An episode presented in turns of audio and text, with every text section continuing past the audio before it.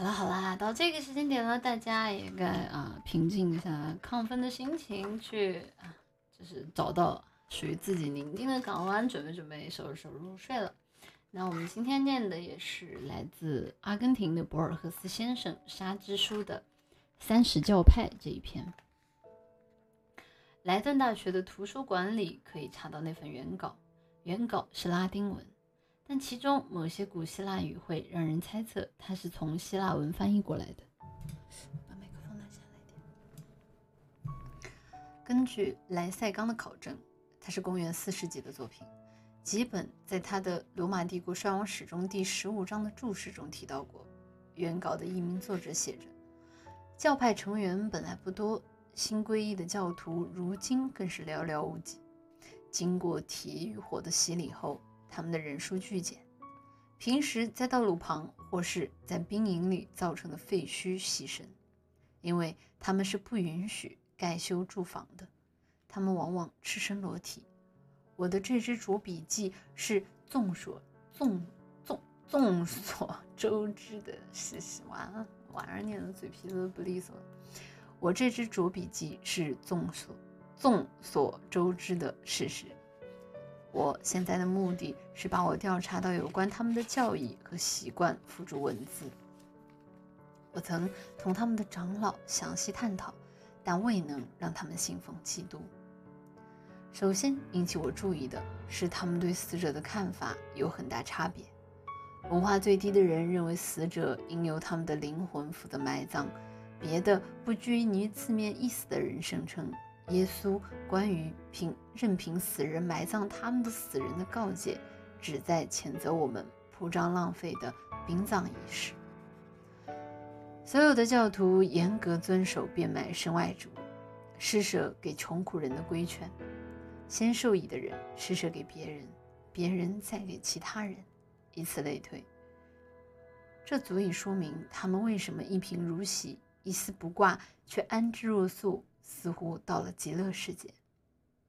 他们热诚地念叨这些话：“你们看那些天上的飞鸟，不种不收，不积蓄在仓库里，你们的天赋尚且养活它，你们不比飞鸟贵重很多吗？”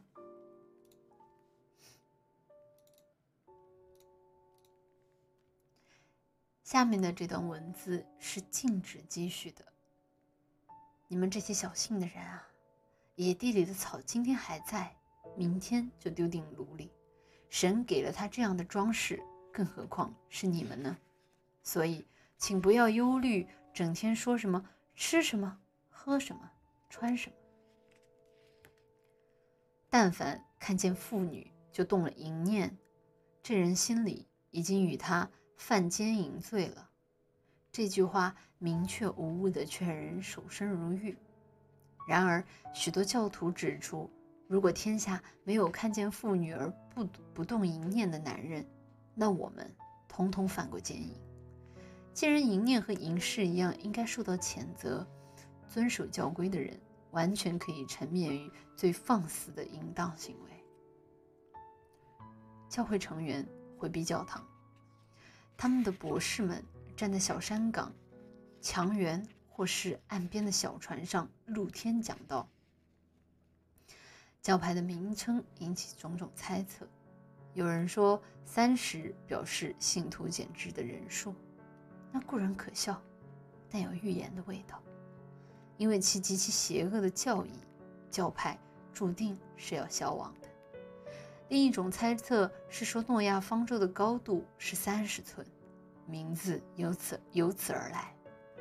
还有一种说法歪曲了天文说，说三十是阴历月份的天数；又有人说三十是救世主受洗的年纪；还有人说红尘做的亚当成为活人时也是三十岁。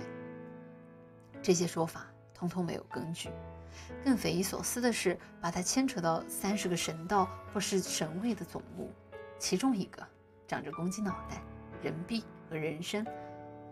圈曲着蛇尾的阿布拉哈斯。我知道真理，但我无法解释。我没有那种宝贵的言传身教的天赋。让别的比我能干的人用语言来拯救教徒吧，用语言，或是用烈火。处决毕竟胜过自强。我只限于阐明那些令人厌恶的异端邪说。圣子为了要成为世人中的一员，以肉身来到这个世界。世人后来把他钉上十字架，又得到了他的拯救。他从上帝中选择了一个村女的肚子出生，不仅仅为了宣扬爱，更是为了遭受苦难。有些事情不能遗忘。要让人们永远刻骨铭心，永世不忘。一个人死于刀剑，或是被迫服毒，是远远远远不够的。基督用悲壮的方式安排了种种事情，因此才有最后的午餐。耶稣关于出卖的预言，反复暗示门童对面包和葡萄酒的祝福。彼得的启示，独自在克西马尼彻夜祷告。十二门徒的梦，圣子的祈求。血一般的汗水，刀剑，判卖的吻，推卸责任的比拉多，鞭打，戏弄，荆棘王座，紫袍，芦苇做的权杖，有胆汁的醋，小山岗上的十字架，善良强盗的承诺，颤抖的大地，以及昏暗的天色。慈悲的神曾赐予我许多恩赐，让我发现了教派名称真正而又鲜为人知的缘由。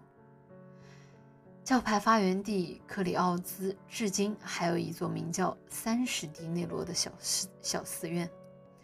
这个源远流长的名称给了我们一个线索：在十字架的悲剧里，我怀着虔诚写下这几个字。演员有自觉也有不自觉的，但都必不可少，至关重要。把银币交给犹大的祭司是不自觉的。选择释放拉巴拉的百姓是不自觉的，犹太的长官是不自觉的，竖起十字架、敲进钉子、抓阄分耶稣衣服的罗马士兵是不自觉的。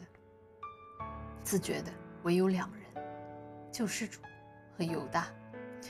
犹大扔掉作为拯救灵魂代价的三十枚银币，随即自缢。当时他同人之子一样，也是三三十三岁。教派对两人同样崇敬，宽恕了所有的别的人。这世上没有哪个人应受到谴责，无论有意无意，人们都执行了大智大慧的大地所执行的计划。如今，大家分享荣耀。我这支笔不愿再写别的令人厌恶的事了。入教的人到了一定年纪，会以师长作为榜样，在小山岗上任人戏弄。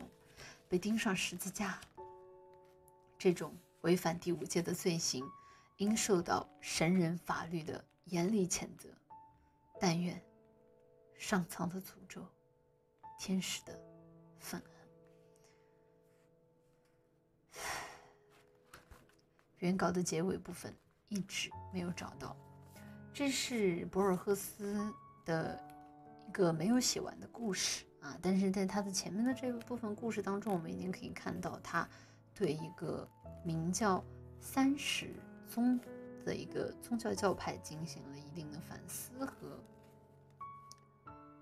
解读吧。我觉得是很有意思的，因为宗教是对吧？大家的故事都是规定俗成的，是这个世界上所有人都知道的，但是。这个故事发生时，每个人的动机，以及这些故事所衍生出来之后，每一个教派对于这些故事不同点的侧重，是很有趣的。